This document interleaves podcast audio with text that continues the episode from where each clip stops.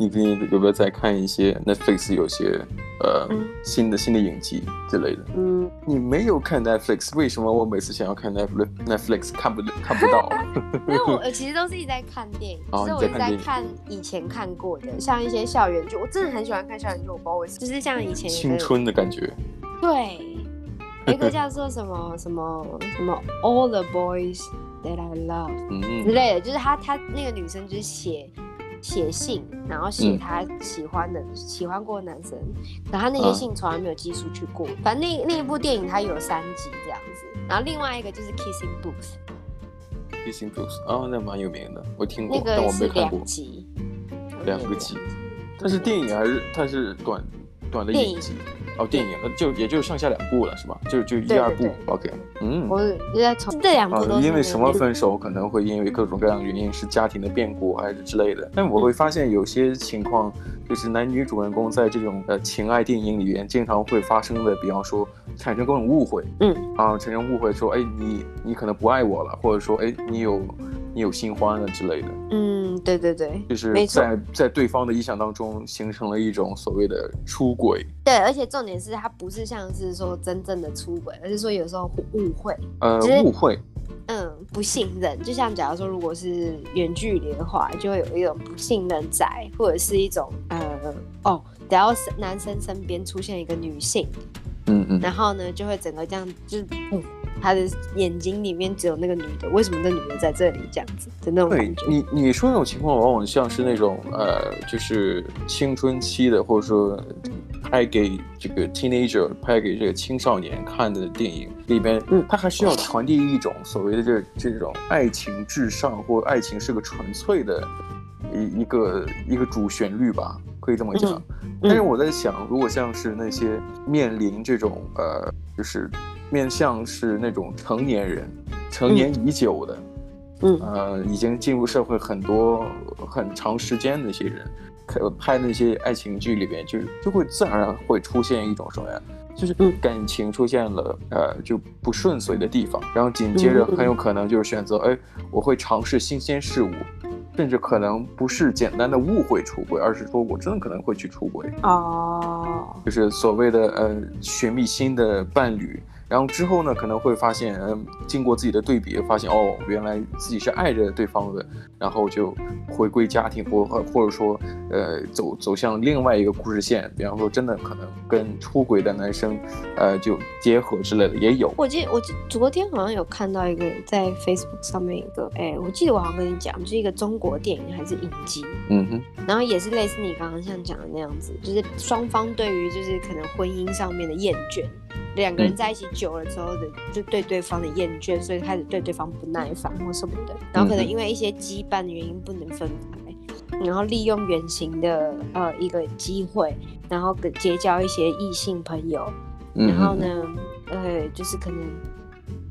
还可是最后还是选择就是回到原本的，然后有些是可以启齿的，像是就可能只是呃出去玩啊，或者是出去吃个饭。可是有些是有些是已经就是到那种那个肌肤之亲，讲的很保守，啊 对啊。对你讲的真的蛮保守，因为你像现在这个影视剧啊，或者是电影，大家都会有一个呃一个立场在，就是什么呀？就是男女平权。呃，为什么？嗯出轨的一定是男性，男性。然后为什么女性如果说面临这种道德的抉择，就是受到这种批判会比较多？那，我我其实蛮让令我惊讶，包括像日本的一些电视剧，日本电视剧好像也有一系列的这样题材的，它反而会倾向于去刻画描写家庭主妇的一些出轨的一些一些场场景。嗯嗯，我我我其实不太记得名字，但我记得有些电影可能还还做的会。更加的，就是更有看点一些，甚至有些更 dramatic 吗？更 dramatic 一些，甚至有些好像我记得，呃，家庭主妇啊，然后可能、嗯、可能就是觉得自己自己当所谓的黄脸婆，呃，就是为家这个操心操劳，然后然后紧接着就发现，哎，生活不能只有眼前的这些东西，他可能会觉得，嗯、哎。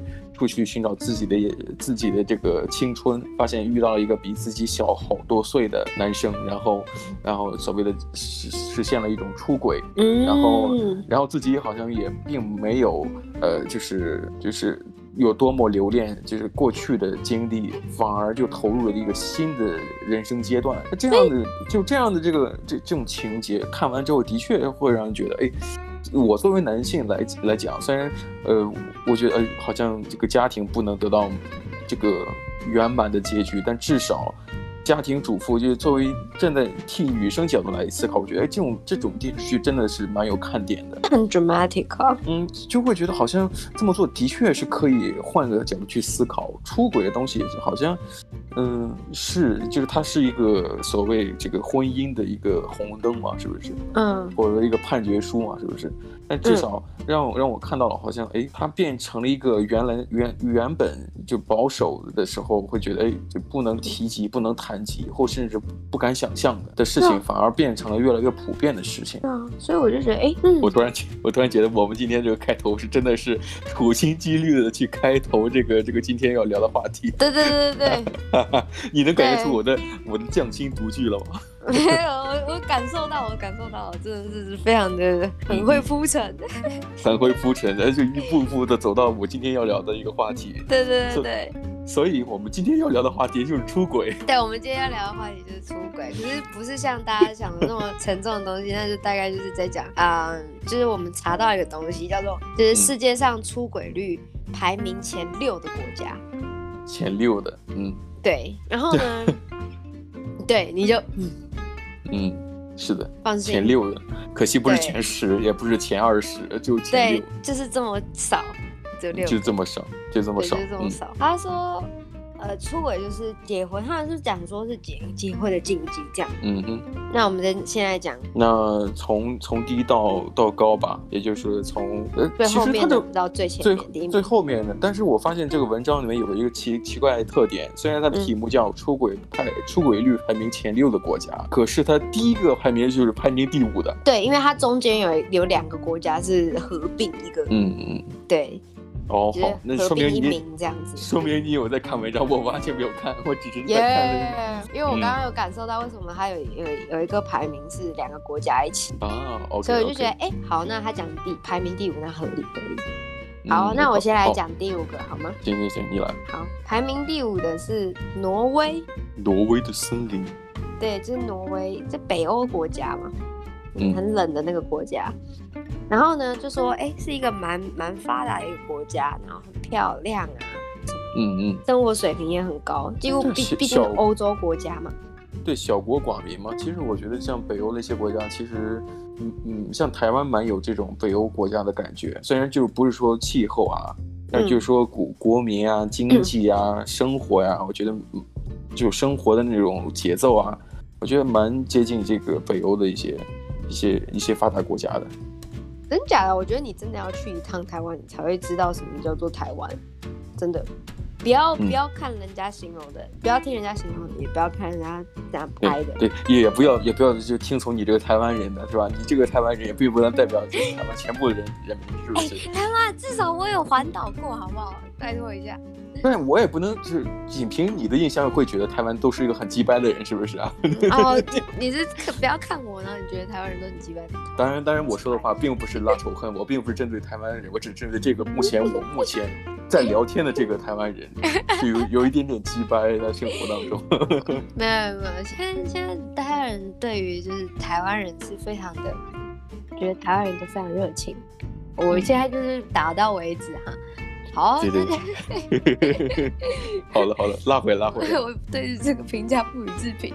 嗯，诶，他说数据表示说，在挪威婚后出轨的比率高达百分之四十一，所以也就是快要到一半了。大概，嗯，就假如说有一百个国家的呃一百个人，然后结婚，大概会有五四十一个人会会会出轨。其实我你说到挪威啊，我我。嗯其实数据啊，他们统计出来数据是出轨率百分之四十一，但是我还得到另外一个数据，就是我记得联合国一些这个国际组织都会去评选世界上幸福指数高的国家，我记得挪威应该是不是前，就好像是名列前茅的那个样子。对，可是最幸就幸福指数高跟呃国民的感情问题是没有成正比的。但是我不这么认为。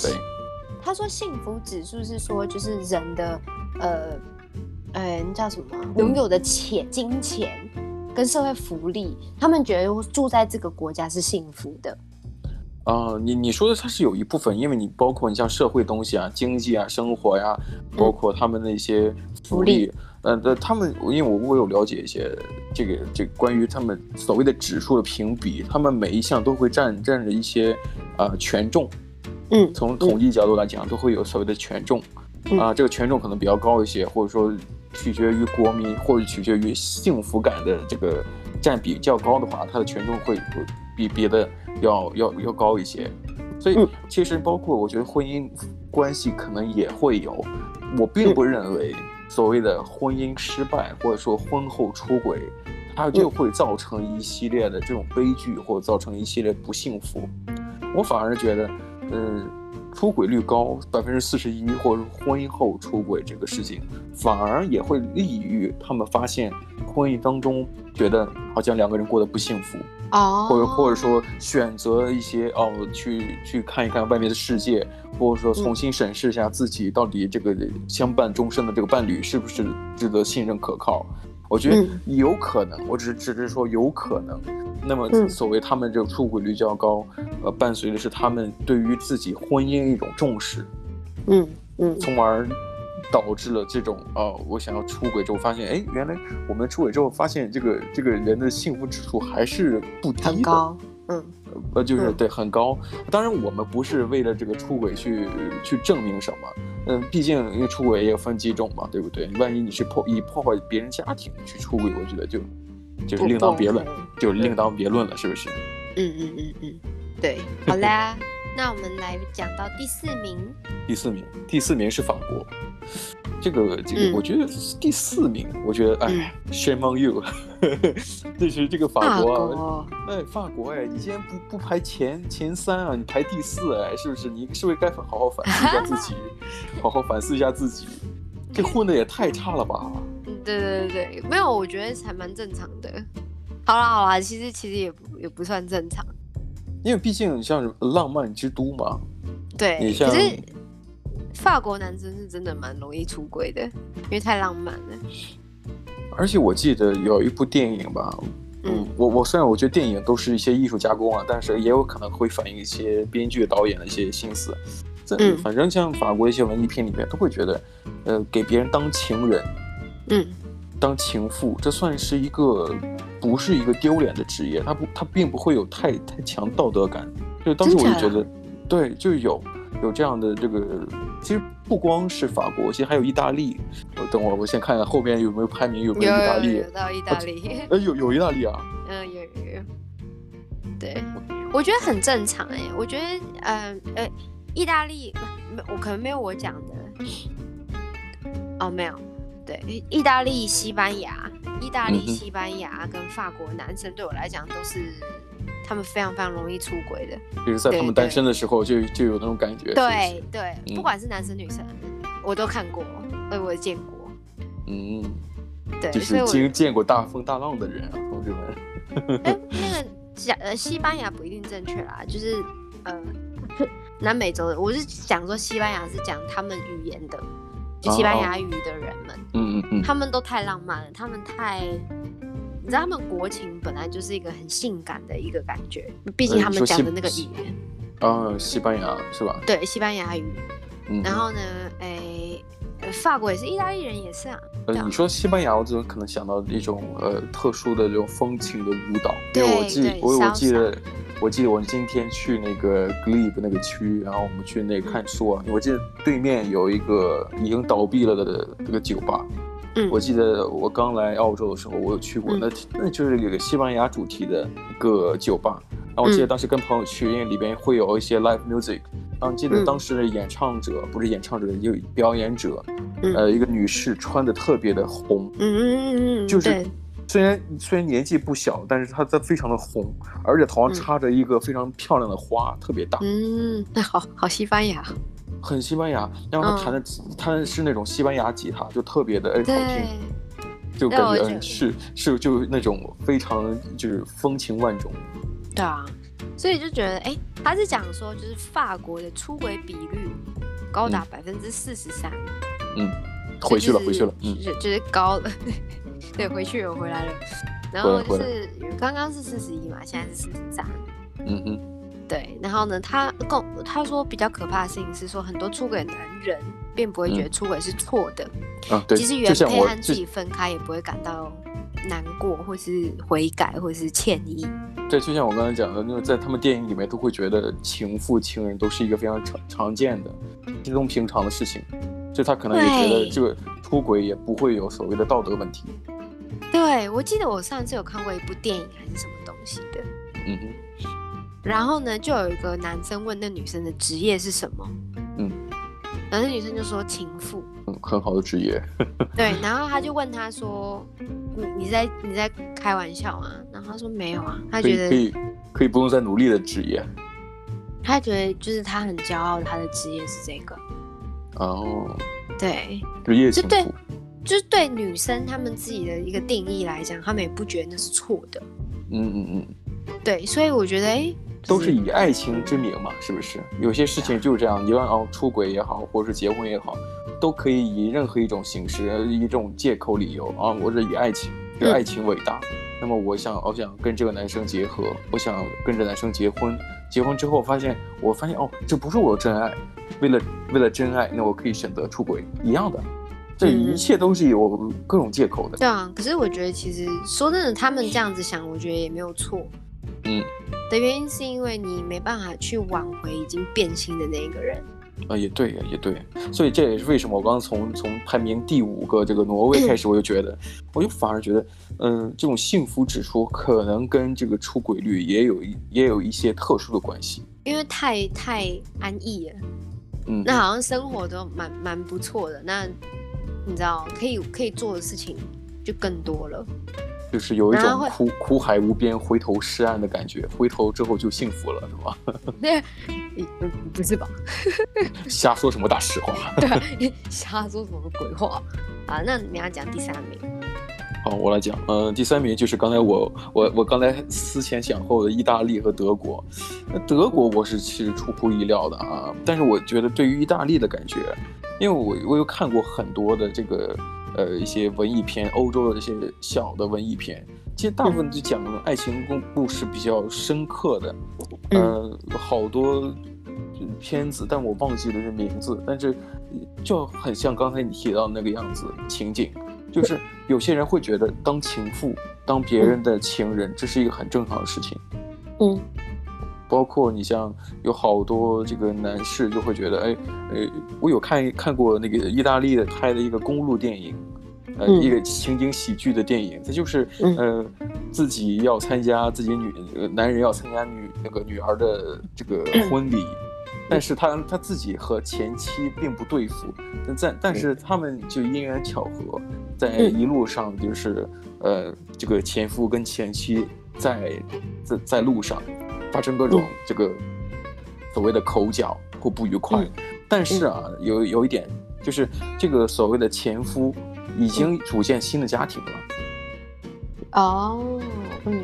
结果在这个路路途当中，又跟自己的前妻发生了一系列浪漫的关关系，浪漫的关系。嗯、虽然是跟前妻了，但是毕竟在他这个已经有现任家庭、现任妻子的情况下，我会觉得他也算是一种出轨了，是不是？出轨到跟自己的前妻出轨，是不是？所以他他会觉得很正常，嗯，他会觉得很正常，他也没有所谓的道德这个约束，整整部电影也反而会以那种这个导演的倾向性，就是哦，两个人发现了自己虽然讨厌彼此，嗯、但其实发现是是爱彼此的，嗯嗯嗯嗯，他们不会考虑这个所谓的前夫跟现任自自己的现任妻子的关系。嗯嗯嗯，他会觉得这是一一个喜剧收尾，所以我在想，哎、嗯，这是什么三观呀？他现任妻子招谁惹谁了？是不是？对啊，可我之前好像有听过，就是有有几个，就是应该是欧洲男生吧。嗯哼，我也忘记了，反正就是那时候在跟一群就是西方人讲聊天，嗯、然后呢，哎，他们就讲说，就是哦，怎么样都还会有下一个，所以不用担心。哦。这个嗯，我看他们这个这个描述里边啊，就是德国、意大利啊，呃嗯、就是毕竟这个这这，哎，等会儿我看看他前面废话太多了啊。嗯 嗯，据了解，德国和意大利的比例都高达百分之四十五啊，就有比法国要高了在。呃，就是在德国，一般男的只要自己出轨了，就会挑明，不会瞒着。嗯哼，啊，真的蛮理性的哈。可是他们 确定关系也很慢。嗯嗯，因为比较严谨嘛，啊，就是他们的民族性啊，就是他们民族已经被烙上一个标、嗯、标签了，就是严谨理性。对，因因为我记得你像是欧洲的重重要的哲学流派，嗯，什么就是古典古典主义啊，这个批判现实主义这个哲学，嗯、大部分你像黑格尔，包括你像这个马克思、嗯、啊，比较有争议的马克思，嗯啊，这些是都是跟德国是有关系的。那么。呃，是，你像他他们讲，就是德国的男生出轨就会挑明，不会瞒着，就是就是有什么说什么，有一说一，就正当的，就我我爱上了别人，我不喜欢你了，就就出轨了，呃，出轨啊，不是出轨啊，是出轨，出轨，对，出轨，我们一直在说出轨，不是说出轨的事情啊，呃。然而，在意大利呢，则是就是没有被抓到就不能算算成是出柜，呃，出轨，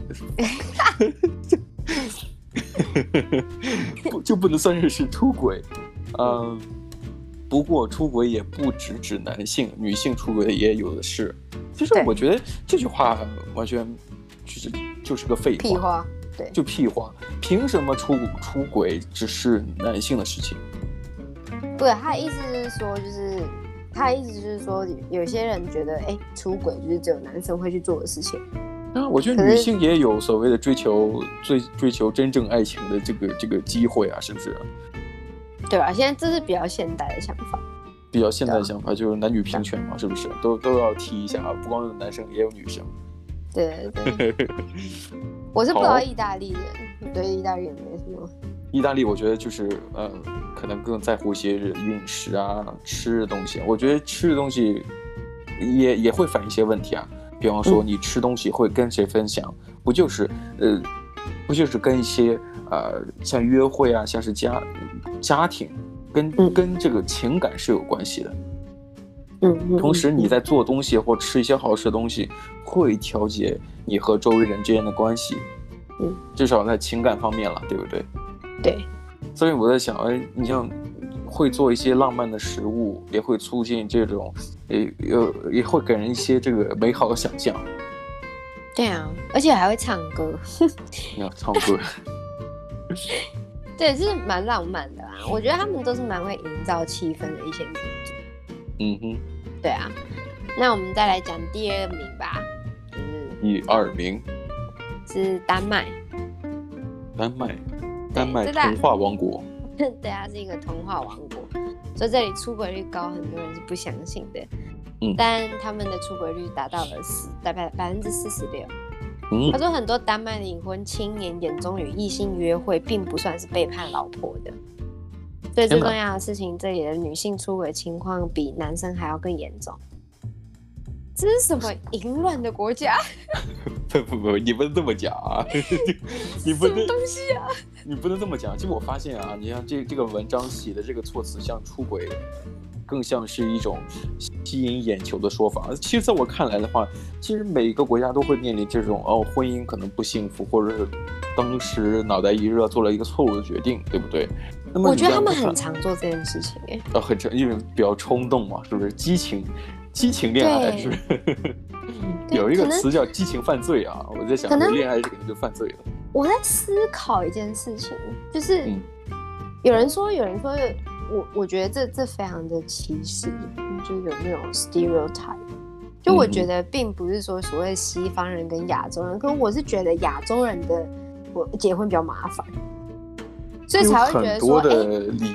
这个东西，对，我就觉得应该是因为亚洲人的，你知道日本人，然后韩国人，其实他们的结婚也很难，嗯、也很麻烦，就是所以我才会觉得，哎，可能大家都说，哎，西方人就是觉得，哎，结婚就是签个字，然后就结婚了，然后离婚率高也是因为他们随便签个字就结婚了，所以离婚才会高。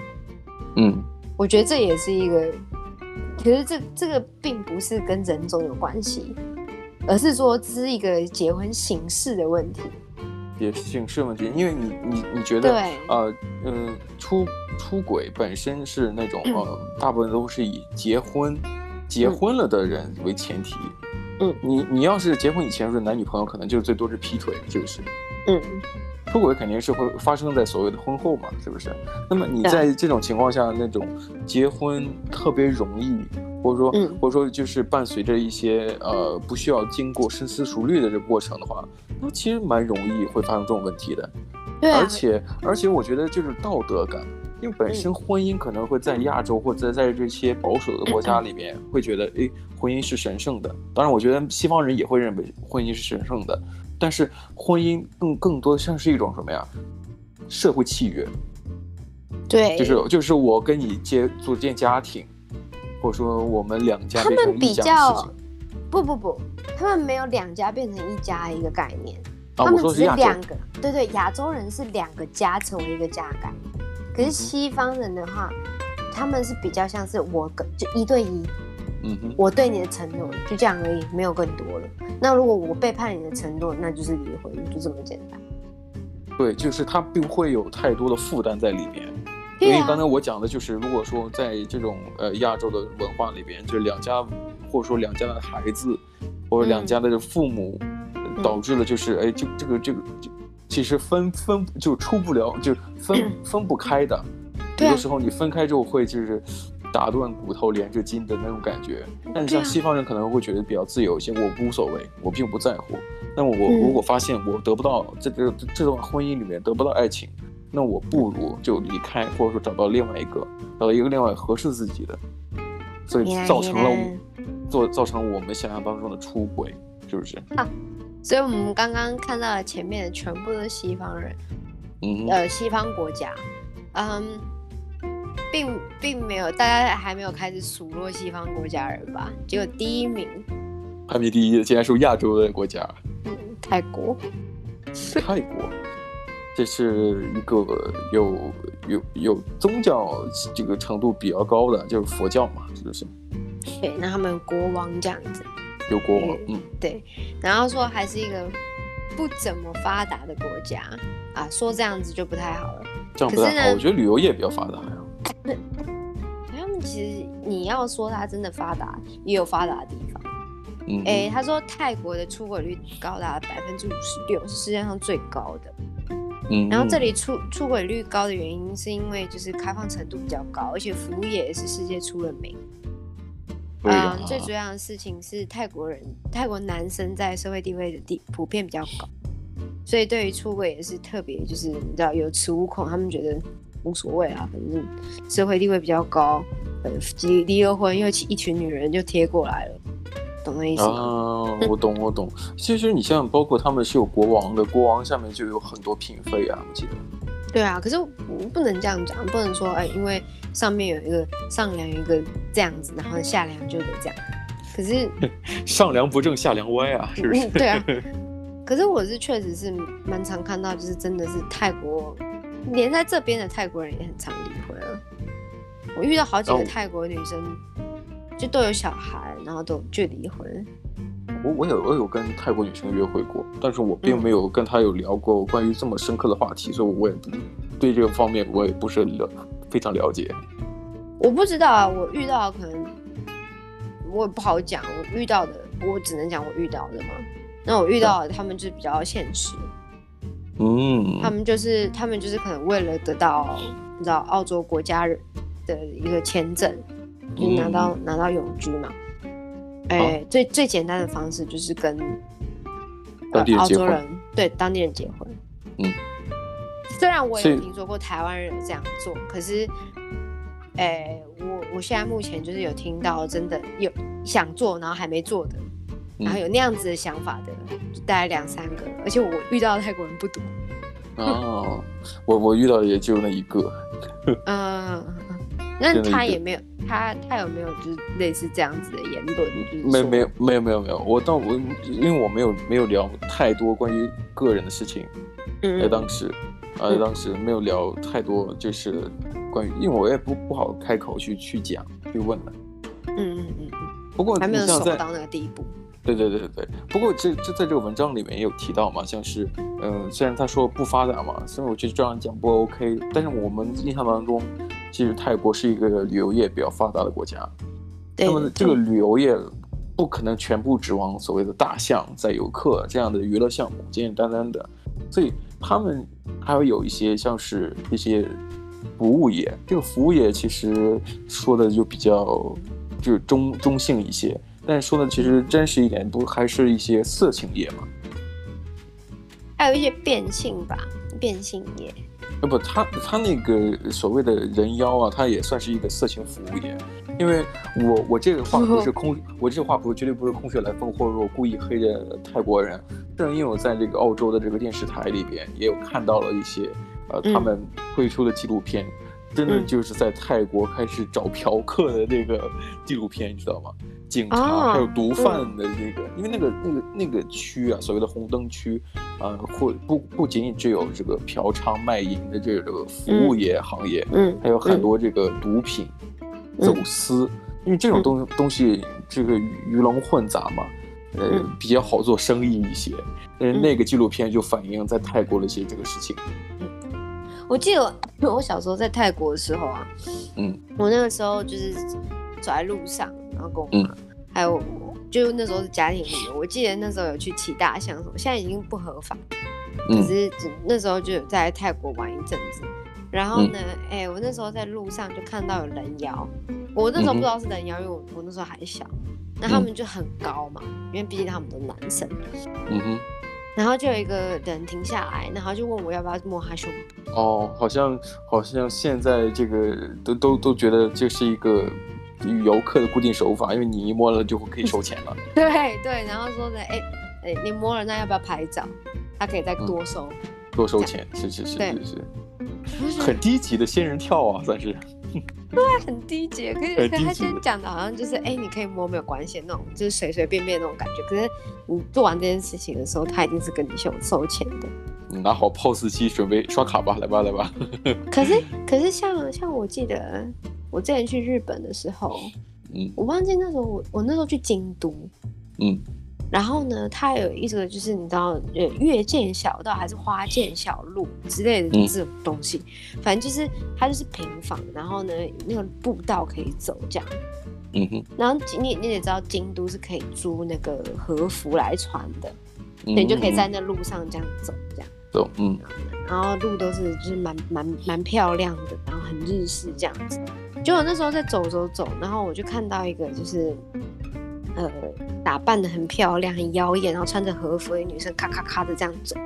嗯，然后呢，哎，穿就是你知道，哎哎，呃，铺的很白，那个脸很白这样子，好像花魁的那个打扮。对对对，然后呢，后来就有人跟我讲说她是艺妓。哦，oh, 就是所谓的他是在帮陪酒的那样子，嗯嗯嗯，然后就说如果你在路上，你你请他，然后你要跟他拍照，他跟你收钱，嗯，长大打打打扮的越漂亮的，嗯，要要价越高，对，他要你付的钱更高，就只是一张照片而已，其实你只是用手机拍。他还跟你要钱？天哪！呃，因为我记得像很多这个电影，日本电影里面也反映像艺妓的一些，呃，嗯、像就是地位比较高，就像我刚才讲的花魁嘛，对，呃、对，就是地位特别高，就这些表演的或者陪酒的这个这个服务服务服务业的从业人员，他们在在那个时期可能。不是所有人他都可以服务的，都服务一些达官显贵，他们本身就是有一定地位的。对对对，所以就，小心啊，不要仙人跳啊。所以我觉得那边是真的蛮蛮蛮批判那个，你知道亚洲人跟西方人，然后说说哎，就是比较一下，然后觉得哎。亚洲像像我们像台湾啊、中国啊那些国家的男生比较老实，就是比较好。可是我我真的觉得没有必要去用这东西，然后去分人种。比方说，呃，你像宗教性质的，像像是天主教家庭，他们真的特别保守，像婚前性行为是是完全是不可以的。你像你像新教的还好，那天主教是直接就不可以这样子做，嗯、这样就不合不。不符合他们的这个价值观的。你要说算他们算不了亚洲式呢？算吗？可以，可以，可以这么理解了，嗯、对不对？嗯、但你像、嗯、你像很多这个亚洲人喜欢呃周游世界的，可能也能接接触到一些西方文化，可能也会觉得哎开放一些，可以变得、啊、可以变得这个更呃就是更更为自己考虑一些，更懂得自尊自爱不所谓的 self love，嗯，这个自爱一些，这个自爱不是那个。就是传统意义的自爱，就是那种自尊自爱，不是那个意思。刚才我讲错了，嗯、这个 self love 就本身就是什么呀？嗯、我觉得我在这段关系当中，在在这个爱情当中得不到这个我我想要的，或者说我得到我我受到伤害了，嗯、我需要体验真正爱情，或者说想要、嗯、呃寻找下一个人生目标。那么这个时候他会觉得，哎，如果面前的这个男人或组建的家庭里边这个伴侣。它它成了为一个，呃，所谓的障碍。那么我跨过这个障碍，嗯、那我就就可以实现我的幸福，或者开始下一个人生阶段。那么这种情况，你、嗯、放在这个文章中讲的话，就就叫出轨。可是这出轨之后，你的结果很少人去在乎。这个人之后出轨完之后，是开心啊，是悲伤啊，不在乎。但在乎是这个事情本身，我觉得这这有一点点好像，呃，就是有一点点这个找不到主题了。嗯，我只是觉得就是出轨是每个，嗯，那叫什么？每个国家都会有有发生的事情。对。所以不会说就是出轨国家的，就是出轨率比较高的国家，那那他们那些人都渣渣。不是，而是说会出轨人就是会出轨，不会出轨人还是不会出轨。所以不管你那些人是来自哪里、哪个国家或什么的，嗯、那个这些都没有关系。嗯、我之前还在想说，哎、欸，我外国人就是比较那种所所谓的 stereotype，就是外国人比较开放，他们觉得就是性观、嗯、性观念比较开放。我告诉你，真的没有。在我们父母那个年代，这个时间那个时间点，就可能现在的人大概五六十岁吧。嗯，他们那个时候的人，不管是西方还是中中，就是亚亚洲，嗯哼，一模一样，有门禁，早结婚，早生小孩，嗯、父母亲管得很严，连见个男生女生都有问题。嗯哼，一模一样。所以并不是说就是哎、欸，什么西方国家就是不一样，比较开放，没有啊，他们还是有就是很保非常非常保守，就像你刚刚讲，就是什么天主教的、基督教的家庭，就是比较保守，比较保护自己的小孩，一模一样的啊。就人的观念还是随着历史变化，还是呃有所不一样，对。对啊，台湾还是也有那种父父不不负责任父父母亲啊，十七岁跟人家被搞大肚子，然后生小孩生到马桶里面，社会新闻常常看。嗯嗯。哎、欸，生完小孩掉在那个马桶里面，小孩在里面哭，你就走掉了、欸。我天、啊。就跟拉个屎一样。好像可能他真的就是这样子吧，这么想的吧？真的要冷血，那是不分国籍的。对，这这算是人性当中最阴暗的一面吧？只要是个人，无论哪个国家，我觉得都会有的。对，所以不要再分你我，就是人，真的，一模一样。我去问好多人，不管是七十岁、六十岁、四十岁、五十岁，现在这个年纪的人，嗯哼，他们以前小时候都跟我们是一模一样的，被被父母亲打，被讲老师打。被被狗追着跑，都一模一样。所以刚才讲到，我们说这个关于出轨，我们可能在现在，呃，伴随着这这种历史的观念，从古至今的一个观念的变化，嗯、我们其实发现，原来不不光是哪国人，我觉得这，呃，所有的人性的阴暗面，其实都有可能会以各种各样的形式呈现呈现。嗯、你如果说哦，我是婚后之之后出轨。做了一些不道德的事情，嗯、肯定会有得到一些指责或者批评。但是现阶段的人可能，就像呃列夫托尔斯泰讲的什么呀？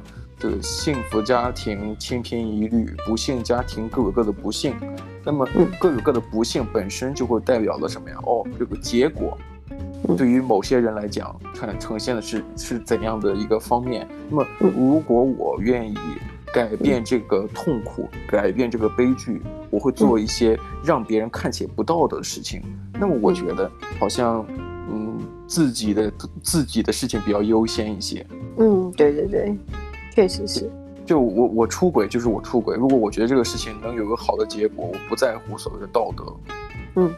但是我觉得，嗯，虽然这么讲，但是我还觉得希望，呃，听众们还是以这个婚姻大事还是要要严，就是严重的考虑一下。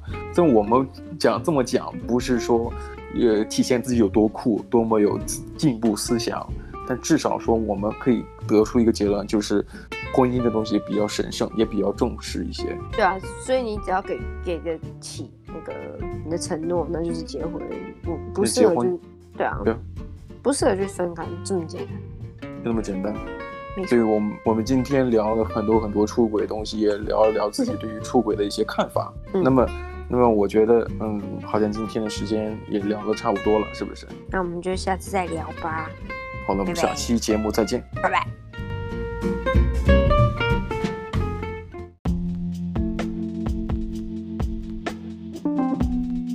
谢谢收听今天的你乱讲话的 Ways of Talks 频道，下次见喽，拜拜。